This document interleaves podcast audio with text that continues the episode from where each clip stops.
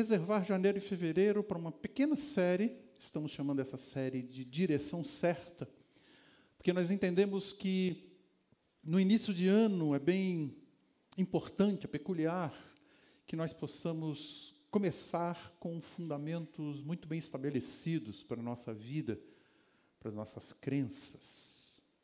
Então, ainda que seja uma série curta, queremos abordar algumas qualidades da pessoa de Deus, alguns valores do Evangelho. E hoje eu gostaria de abordar com vocês a verdade sobre o pastoreio de Deus na nossa vida e a nossa disposição e atitude de nos submetermos ao seu pastoreio e como que isso na prática vai desembocar na nossa vida. Por isso, eu gostaria que você pudesse acompanhar a leitura do Evangelho de João, capítulo 10. Eu vou ler nesse primeiro momento os primeiros seis versículos. João, capítulo 10, a partir do versículo 1. Verdade, verdade lhes digo: aquele que não entra no aprisco das ovelhas pela porta, mas sobe por outro lugar, é ladrão e assaltante. Aquele que entra pela porta é o pastor das ovelhas. O porteiro abre-lhe a porta e as ovelhas ouvem a sua voz. Ele chama as suas ovelhas pelo nome e as leva para fora. Depois de conduzir para fora todas as suas ovelhas, vai adiante delas. E estas o seguem, porque conhecem a sua voz. Mas nunca seguirão um estranho. Na verdade, fugirão dele, porque não reconhecem a voz de estranhos. Jesus usou essa comparação, mas eles não compreenderam o que lhes estava falando. Numa turma com crianças, aquele dirigente daquela turma apresentou, colocou algumas imagens de alguns bichinhos, de alguns animais e perguntou para aquelas crianças é, se você fosse um desses animais aqui, um desses bichinhos, qual bichinho você escolheria para ser? Então, é, um menininho disse um leão. Por que o leão? Porque é forte, ruge forte. Ah, um outro disse um tigre. Por que o tigre? Porque ele é bonito, tem as cores bonitas. Ah, um menino disse um pitbull. Por que pitbull? Porque eu quero é, pegar todo mundo que se mete comigo. Uma menininha disse uma pantera. Mas por quê? Ah, eu gosto de um determinado filme aí, que elas são valentes. O outro ainda disse, eu gostaria de ser um macaco. Mas por que um macaco? Porque ele pula, ele é brincalhão. Ninguém quis ser ovelha embora propositadamente aquele dirigente colocou uma figura de cada animalzinho e repetiu algumas figuras de ovelha, mas ninguém quis ser ovelha. Por quê? Pode ser que ovelha pareça um animalzinho muito frágil, muito fofinho, delicado, não sei. Uh, e ninguém quer ser. Num determinado momento do ministério do Senhor Jesus, num determinado contexto, Jesus utilizou exatamente a figura da ovelha para ilustrar quem nós somos e qual deve ser a nossa atitude diante dele, na mesma figura, é, sendo um pastor. Conforme esse texto de João capítulo 10, versículo 6, por exemplo, deixa claro que Jesus está trazendo um ensino através de uma parábola, uma parábola tirada dos costumes dali do, do Oriente. As pessoas entendiam muito bem a comparação que Jesus estava fazendo. E nessa parábola, Jesus está utilizando a, a, a figura dos, dos campos do pastor, das ovelhas, e essa parábola vai sendo seguida por três outros blocos. Nesse primeiro momento, Jesus nem se refere a ele. Ele conta simplesmente uma parábola. A partir do versículo 7 até o versículo 10, tem outro bloco do ensinamento do Senhor Jesus, do 11 ao 18, outro, e do 25 a 30, um outro bloco desse ensinamento do Senhor Jesus. Só que essa abordagem de Jesus, utilizando essa parábola, vem na esteira dos últimos acontecimentos. Quais foram esses últimos acontecimentos? Capítulo 9, ao relato da cura de um cego de nascença. Jesus cura um cego de nascença num sábado, o que, segundo a tradição, era proibitivo. Isso provoca um alvoroço enorme naquela localidade. E aí, principalmente líderes religiosos e algumas pessoas influenciadas pela tradição estavam dizendo: se ele cura num sábado, não é Deus. E outros estavam dizendo, mas o homem foi curado e só Deus pode curar. E ali foi instalada uma questão seríssima na, na mente e na vida daquelas pessoas. As pessoas começam a perguntar: mas Jesus é Deus? Ou é um profeta? Ah, ele é ou não é o Messias prometido? Então Jesus começa a contar essa parábola. Qual é a conexão? Desde o Antigo Testamento, pensando em alguns textos, especificamente Ezequiel 34, Isaías 40, esta figura, pastor e ovelhas, Deus e seu povo, era muito conhecida pelo povo de Deus. Frequentemente a Bíblia usa essa linguagem para se referir a Deus e a seu povo falando do conduzir vidas, falando do, do direcionamento de vidas. Só que, quando nós pensamos em direcionamento de pessoas, de processos, condução de vidas no nosso mundo, essa figura é muito distante. Nós não pensamos em líderes ou governantes desta forma, pensando nessa figura. Normalmente pensamos em pessoas importantes dirigindo empresas, pessoas posicionadas nas suas mesas, conselhos, diretorias, gerências. Só que, naquele contexto, isso traduzia uma verdade que causava um certo desconforto e incompreensão, como está aqui no versículo 6. As pessoas não estavam entendendo, compreendendo muito bem aquilo que Jesus é, estava querendo dizer. Porque o texto está retratando um rei como um pastor que cuida de ovelhas, que direciona animais frágeis. Não é um rei tem o poder sobre leões, sobre leopardos, Big Fives. Tem o poder de direcionar grandes animais. E no mundo onde eles conheciam esse contato próximo, íntimo, contato de confiança entre ovelhas e pastor, ah, era um pouco estranho essa figura que Jesus estava utilizando.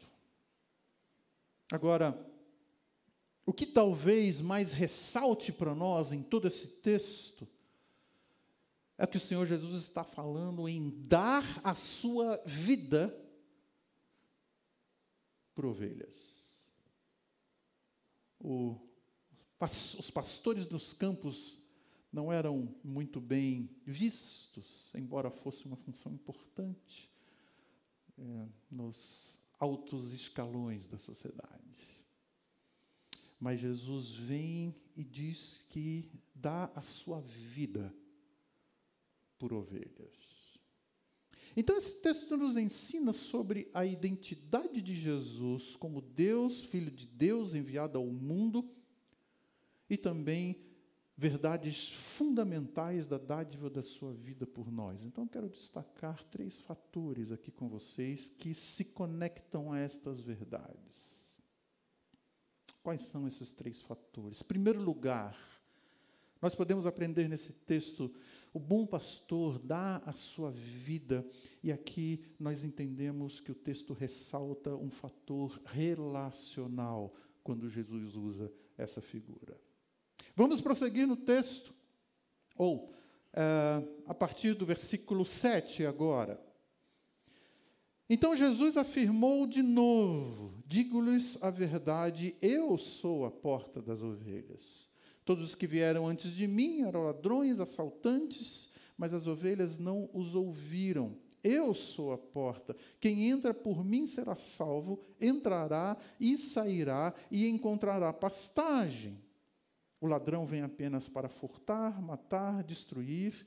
Eu vim para que tenham vida e a tenham em abundância, ou tenham plenamente. Versículo 11. Eu sou o bom pastor, o bom pastor dá a sua vida pelas ovelhas.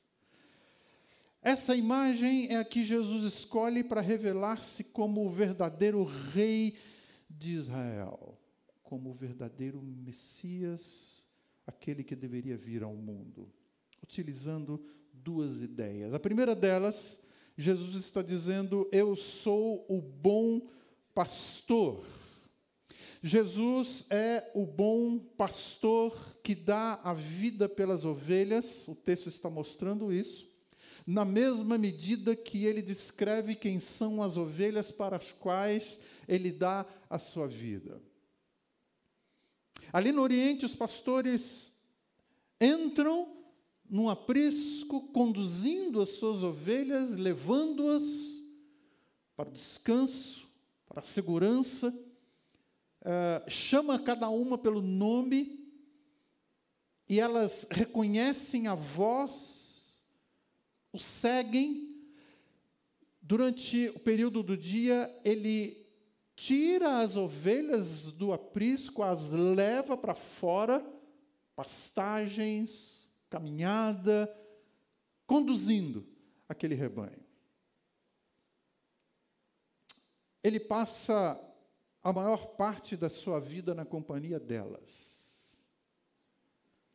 Ah, ele conhece detalhes do seu pelo. Ele conhece algumas marcas visíveis em cada ovelha ele conhece até mesmo alguns traços de comportamento das ovelhas sobre as quais ele pastoreava. Segundo a tradição, a afirmação do texto é que elas não andam atrás, ele não anda atrás delas. Pelo contrário, ele vai na frente, porque ele conduz. Parece uma figura é, desafiadora. Então ele vai na frente e deixa as ovelhas, ele tem algum retrovisorzinho que ele começa a perceber se uma se desviou ou não. Ele não deveria ir atrás, porque aí ele teria uma visão melhor? Não. Não porque, primeiro, ele precisa conhecer muito bem um caminho para onde ele está conduzindo as ovelhas. E, segundo, ele sabe que as ovelhas seguem. Ele sabe que as ovelhas seguem a voz. É interessante que Jesus chama a si de bom pastor. No entanto, nesses primeiros versículos, aqueles que nós lemos até o versículo 6, ele não menciona a ele diretamente, ele traz a figura.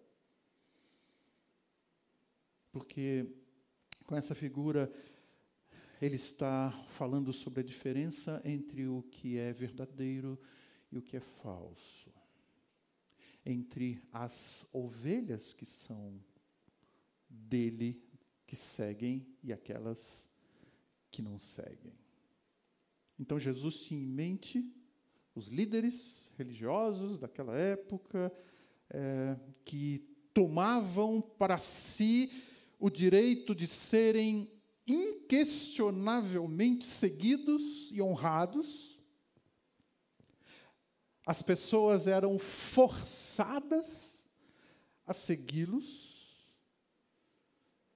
E a pergunta na qual as pessoas estavam trazendo às suas mentes e que devemos refletir é como distinguir o verdadeiro rei, o enviado por Deus quando ele chegar. Como distinguir?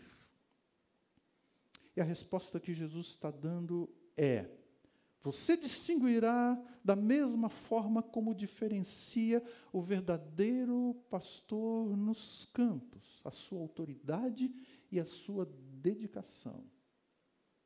Muitos podem aparecer, se comportar como um líder, como autoridade, no entanto, apenas aquele que chega da forma designada por Deus, a porta é aberta para ele.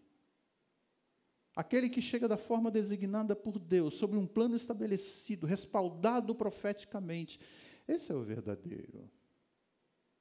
O sinal do verdadeiro é a resposta que vem do coração dos que foram alcançados quando ouvem a sua voz e, em amor e confiança, seguem-no. São essas verdades que Jesus está ensinando com esta parábola. Tal como as ovelhas, nós não estamos em busca e não precisamos de qualquer direcionamento, de qualquer liderança, mas do fator essencial que o diferencia como um líder. Qual? Ele dá a sua vida pelas suas ovelhas.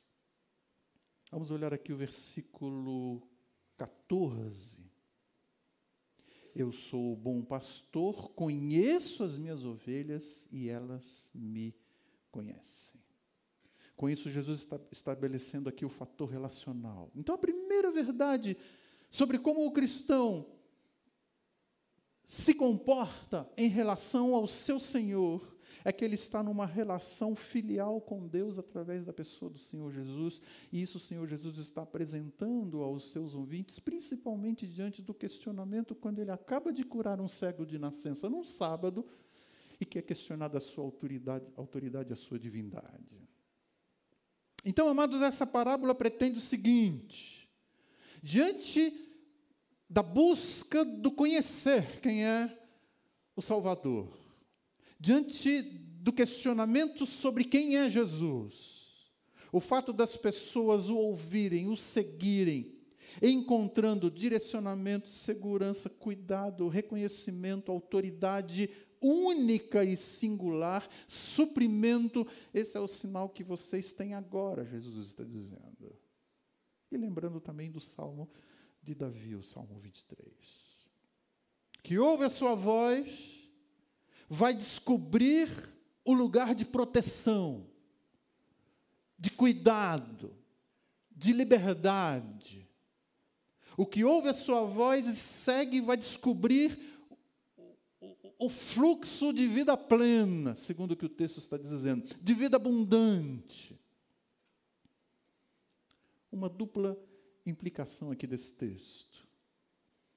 Primeira, da perspectiva espiritual, Jesus está dividindo o mundo em dois grupos: aqueles que são suas ovelhas e aqueles que não são ovelhas.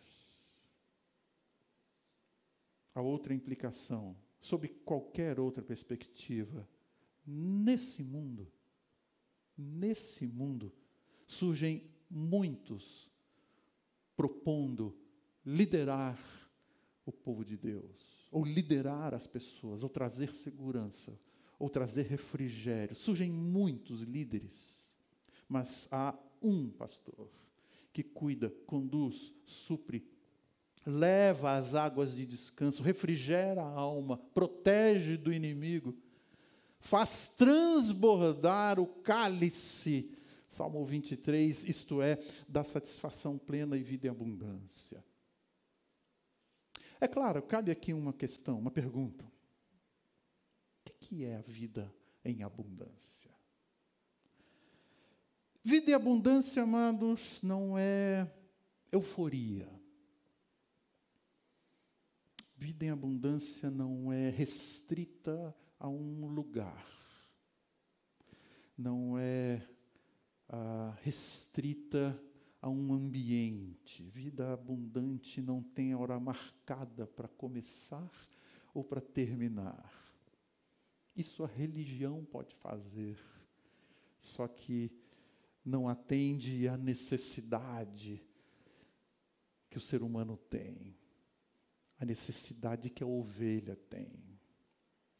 Vida abundante da qual Jesus fala é aquela que existe e é real até quando eu choro. É aquela que existe e é real até quando eu sepulto alguém que eu amo.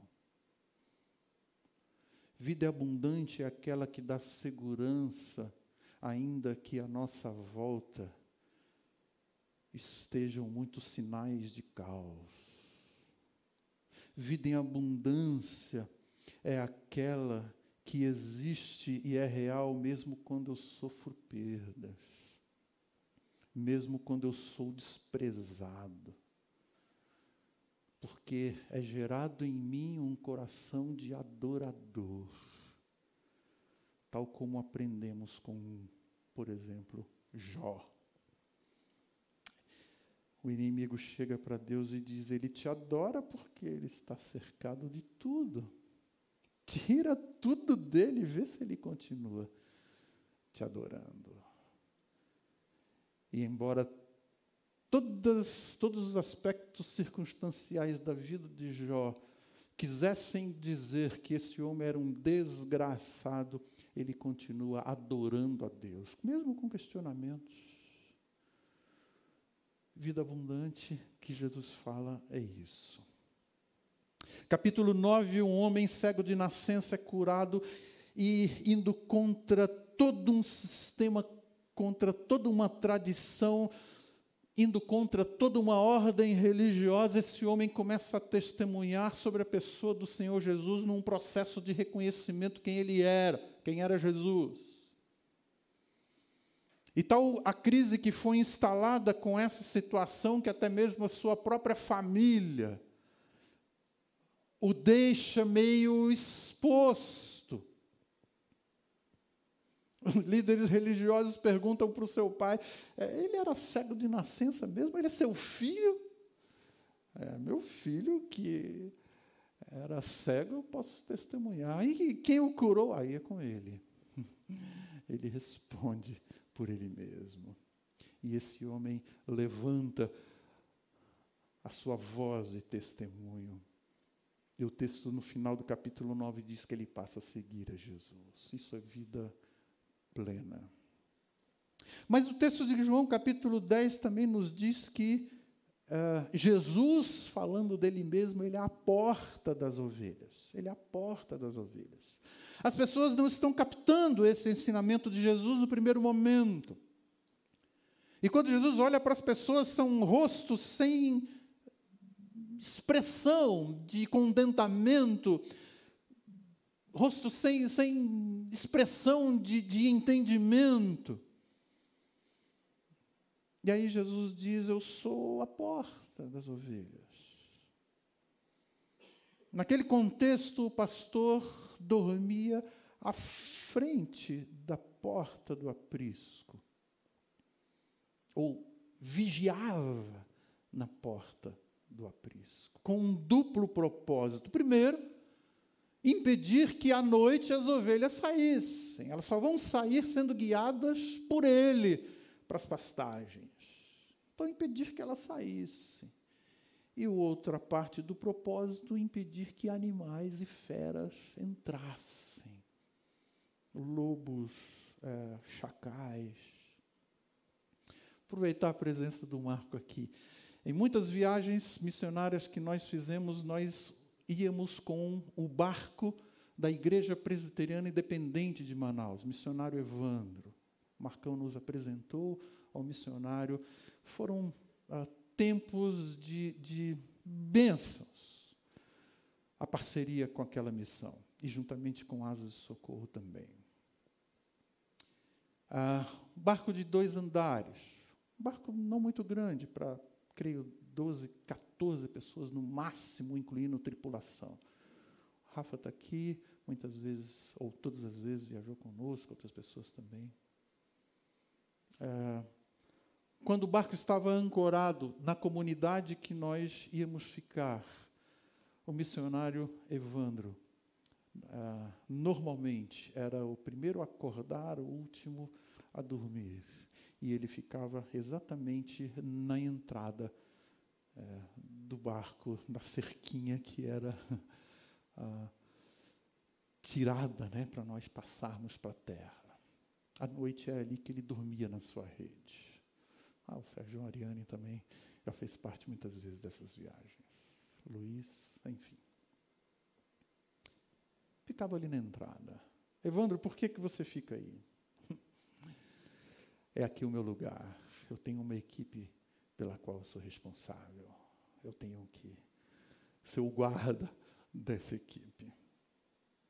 Naquele contexto, era ali que o pastor ficava às noites.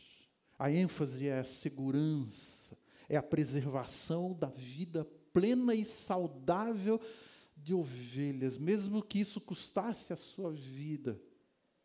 Então vejam, o texto já retrata aqui alguém se colocando no lugar das ovelhas, antecipando a imagem da cruz. Alguém que se coloca e dá a sua vida em nosso lugar. Então, esse é o primeiro aspecto que o texto vem mostrar para nós. Ele dá a sua vida, e o bom pastor, dando a sua vida, retrata um aspecto relacional. Mas o texto fala de um segundo aspecto ainda.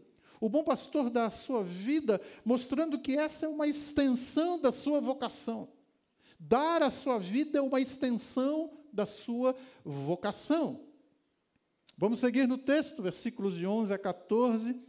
O 11 nós já lemos, eu sou o bom pastor, dá sua vida pelas ovelhas. Versículo 12 em diante. O assalariado não é o pastor a quem as ovelhas pertencem Assim, quando vê que o lobo vem, abandona as ovelhas e foge.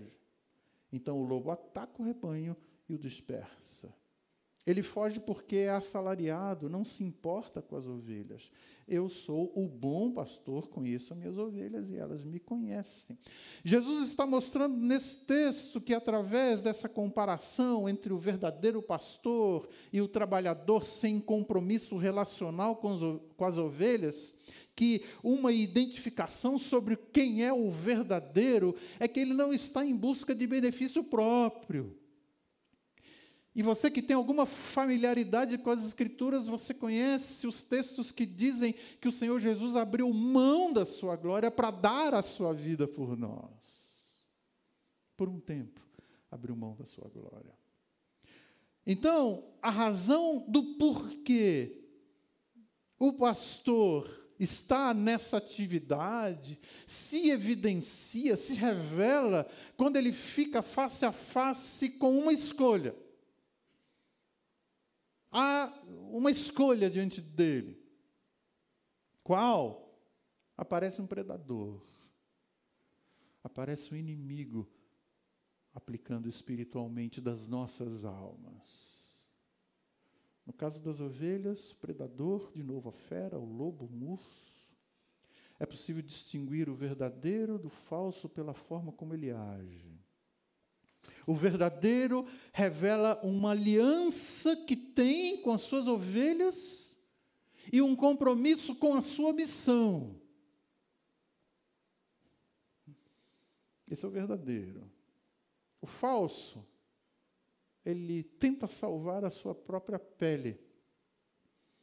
E quando salva os seus prospectos, é a custa da sua reputação ou focando os rendimentos.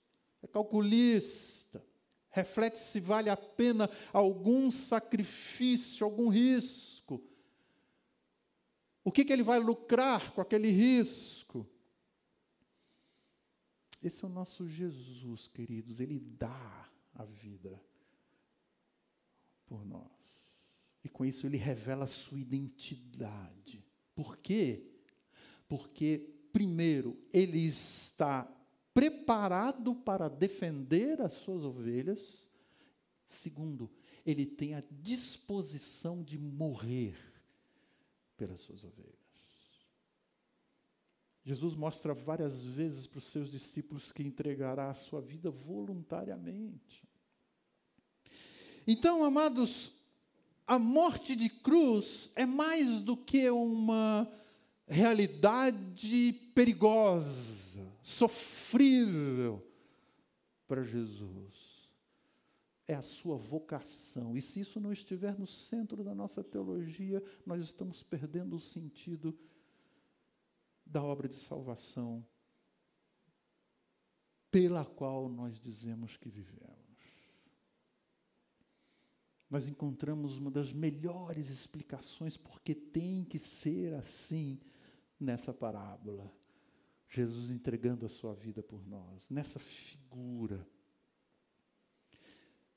Alguém já disse, creio que foi John Piper, se não me engano, se alguém quer uma definição do amor de Deus, não precisa procurar em dicionários bíblicos, basta ir até a cruz. Basta ir até a cruz. Para alguns, o que pode soar estranho é que, apesar de uma aparente tristeza, aparente contradição dessa vocação, afinal, qual é o, a utilidade, qual é o valor de um pastor morto? Jesus fala que ele não descansará até poder levar e trazer as suas ovelhas em segurança, dando a vida plena. Vamos olhar aqui o versículo 16. Jesus está dizendo: Tenho outras ovelhas que não são deste aprisco é necessário que eu as conduza também, elas ouvirão a minha voz e haverá um só rebanho e um só pastor. Tal é a dedicação do Senhor Jesus, dando a sua vida. Seu propósito é ampliar seu rebanho de forma inimaginável, trazendo outras ovelhas para este aprisco, e é aqui que nós fomos encontrados, nós. É aqui que nós somos chamados e encontrados. Você e eu, toda a sua igreja sobre a face da terra, de todas as gerações, todas as culturas, todas as línguas e nações. O Senhor Jesus já está aqui mostrando que terá um povo para si. Desfrutamos desse senso de pertencimento, desfrutamos do seu cuidado, fomos alocados espiritualmente falando em um outro universo, ah, fomos mudados de posição. E a partir daí passamos também a desfrutar de um senso de pertencimento comunitário. A partir de Cristo e convergindo todas as coisas nele. Romanos capítulo 10, versículo 36. Porque dele, por meio dele e para ele são todas as coisas dar a sua vida é a extensão da sua vocação. Aqueles que tentam lançar dúvidas sobre o valor da morte de Cristo precisam refletir e ser convencidos, como obra do Espírito em seu coração, de que essa é a vocação para a qual o Senhor Jesus foi chamado. Em terceiro lugar, o que, esse texto está nos ensinando sobre relação pastor, ovelhas, ovelha, pastor, ovelhas, pastor, é que o bom pastor dá a sua vida, e esta é a expressão substancial, máxima, concretizada do amor de Deus. Essa é a expressão revelada do amor de Deus. Vamos olhar aqui os versículos 17 e 18.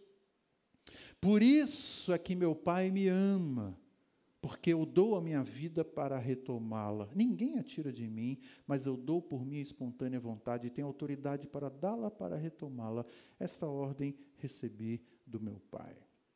Então, queridos, tudo se fundamenta no íntimo, neste relacionamento de Deus Pai, Deus Filho e retorna para esse relacionamento. O pai ama pastorear, e de novo, desde o Antigo Testamento, essa figura já era muito comum para o seu povo. O pai ama suprir, cuidar e, em especial, ama seu filho, porque também o seu filho é o filho pastor. E porque o seu filho pastor expressará, expressa o amor do pai ao mundo, entregando a sua vida. Jesus transforma a esperança da ressurreição, quando ele diz vai retomar a sua vida, ele transforma a esperança da ressurreição no objetivo pessoal específico da sua obra. Essa conexão de confiança e amor que existe entre pastor e ovelhas é procedente, é, vem do, do, do fluxo do amor do pai e filho. Então não tem como errar, não tem como questionar. Eu quero lembrar com vocês aqui, estou mencionando o texto do Antigo Testamento, Isaías 40. Isaías 40, versículos 10 e 11. Soberano Senhor vem com poder, seu braço forte lhe governa, sua recompensa com ele está, o seu galardão o acompanha. Versículo 11: Como pastor, ele cuida do seu rebanho, com o braço ajunta os cordeiros, carrega no colo, conduz com cuidado as ovelhas que amamentas ah, suas crias. Contexto do profeta Isaías: o povo sofreu duro cativeiro por transgressões.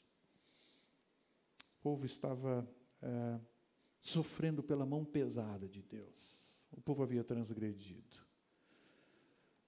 Mas Deus sempre está revelando, mostrando a sua esperança.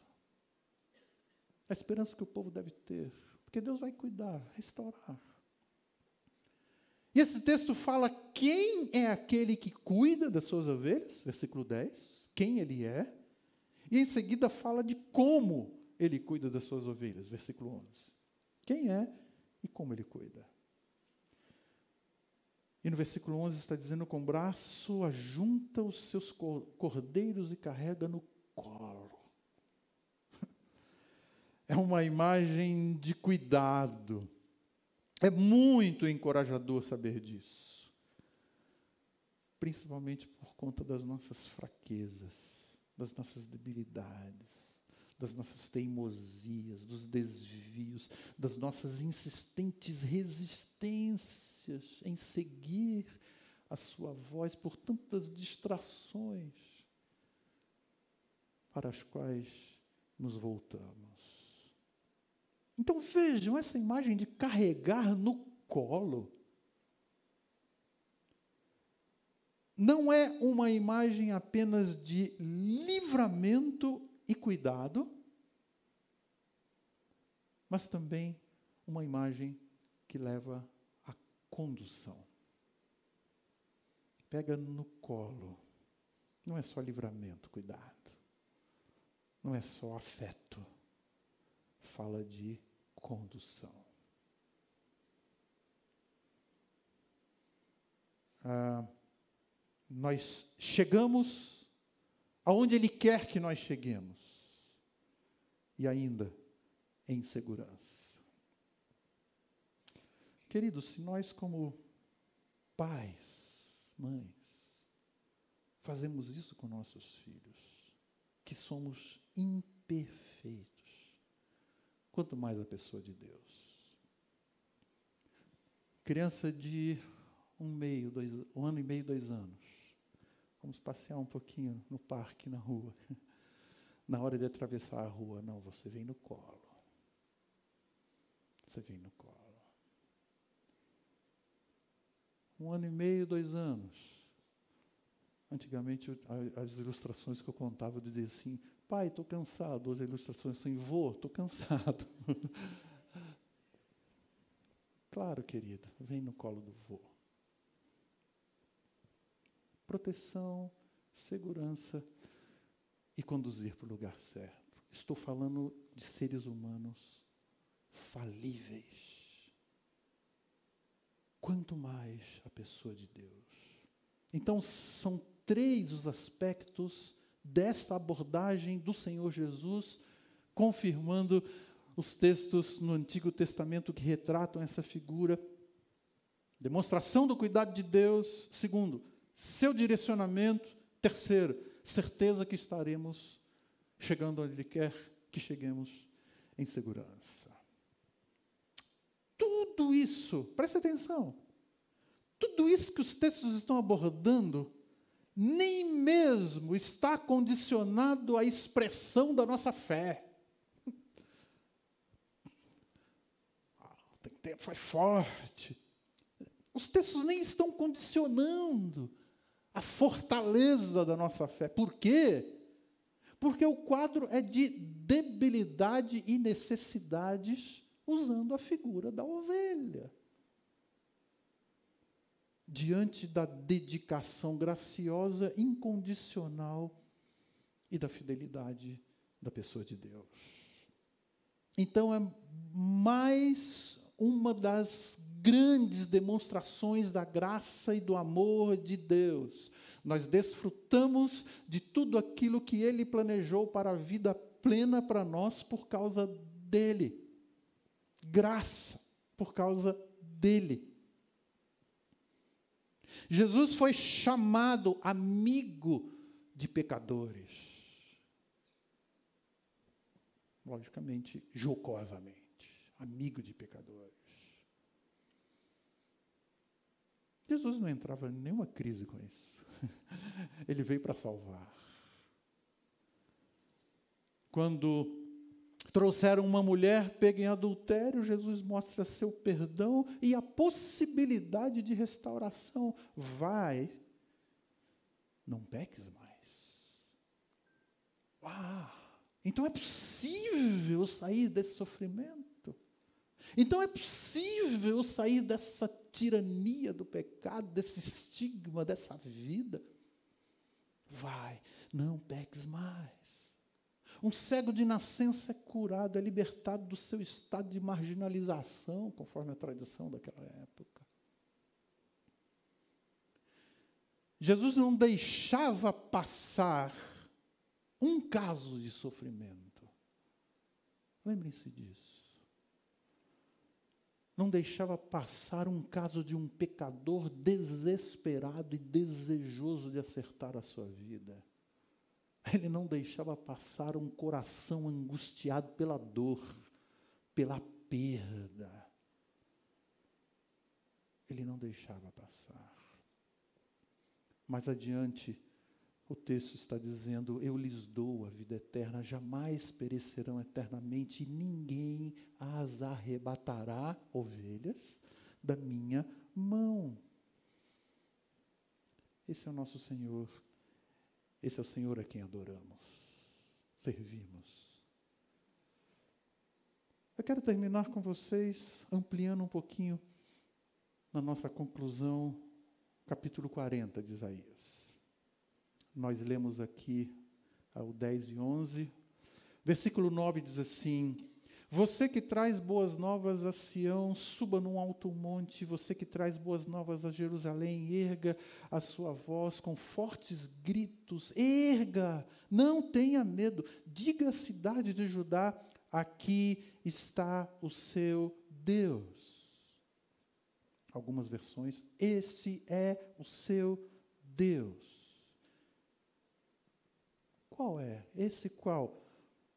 O soberano Senhor, que vem com poder, seu braço forte governa, recompensa está com ele, galardão acompanha. Quem é esse Senhor? Como pastor, ele cuida do seu rebanho, com o braço, toma no, no colo.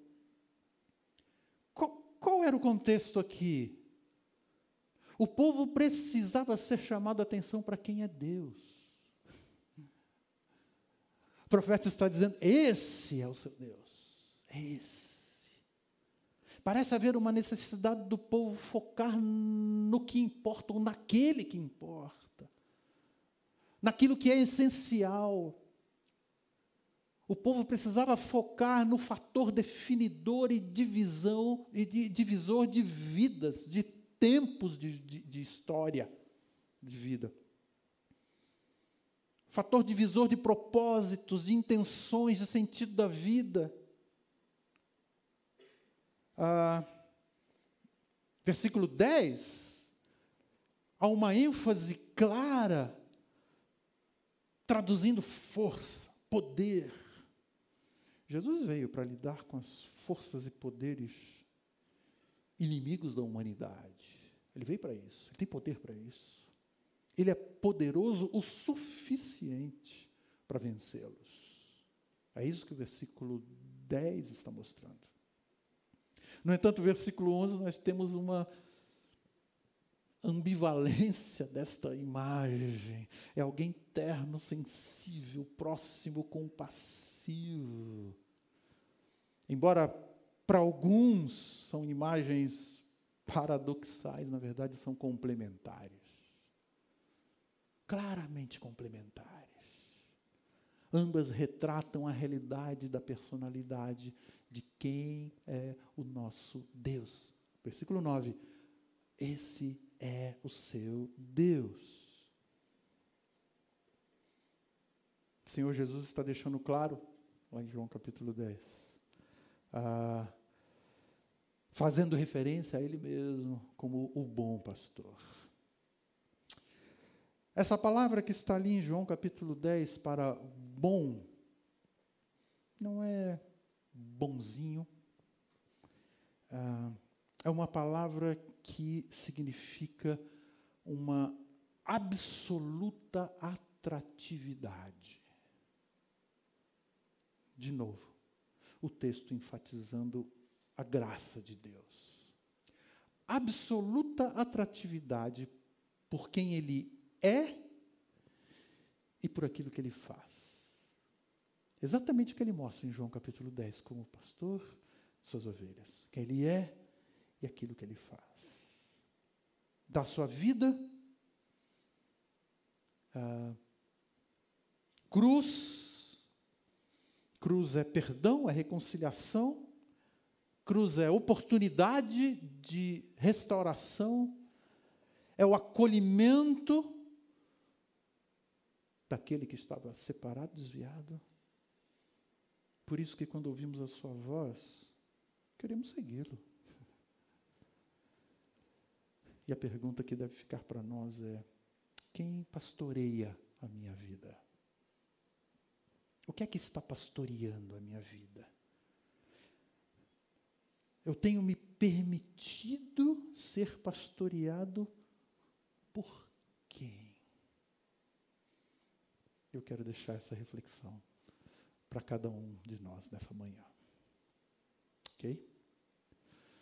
Vamos orar. Vocês da banda, por favor, já podem vir. Assim mesmo como nós estamos, vamos orar ao Senhor. Querido e amado Pai, a tua palavra nos traz ensinamentos tão preciosos que, quem sabe, olhando para um texto como este, apenas tocamos na borda de toda a profundidade que esse texto quer nos ensinar, mas pelo teu Espírito, o Senhor é capaz de falar ao nosso coração, trazer a mudança necessária, aquela mudança que precisamos. O olhar para o lugar certo, o coração em sujeição ao teu cuidado, tal como ovelhas tão frágeis que nós somos, tão necessitadas do pastoreio do bom pastor. Então, a nossa oração, Pai, nesse dia, por favor, cuida da nossa vida. Nos momentos, nas situações, em todo momento que precisamos e que possamos continuar adorando ao Senhor, como agora podemos fazer mais uma vez com um cântico, por aquilo que tu és, por aquilo que tu fazes, no nome precioso desse nosso Supremo Pastor, Jesus, que nós oramos. Amém. Amém.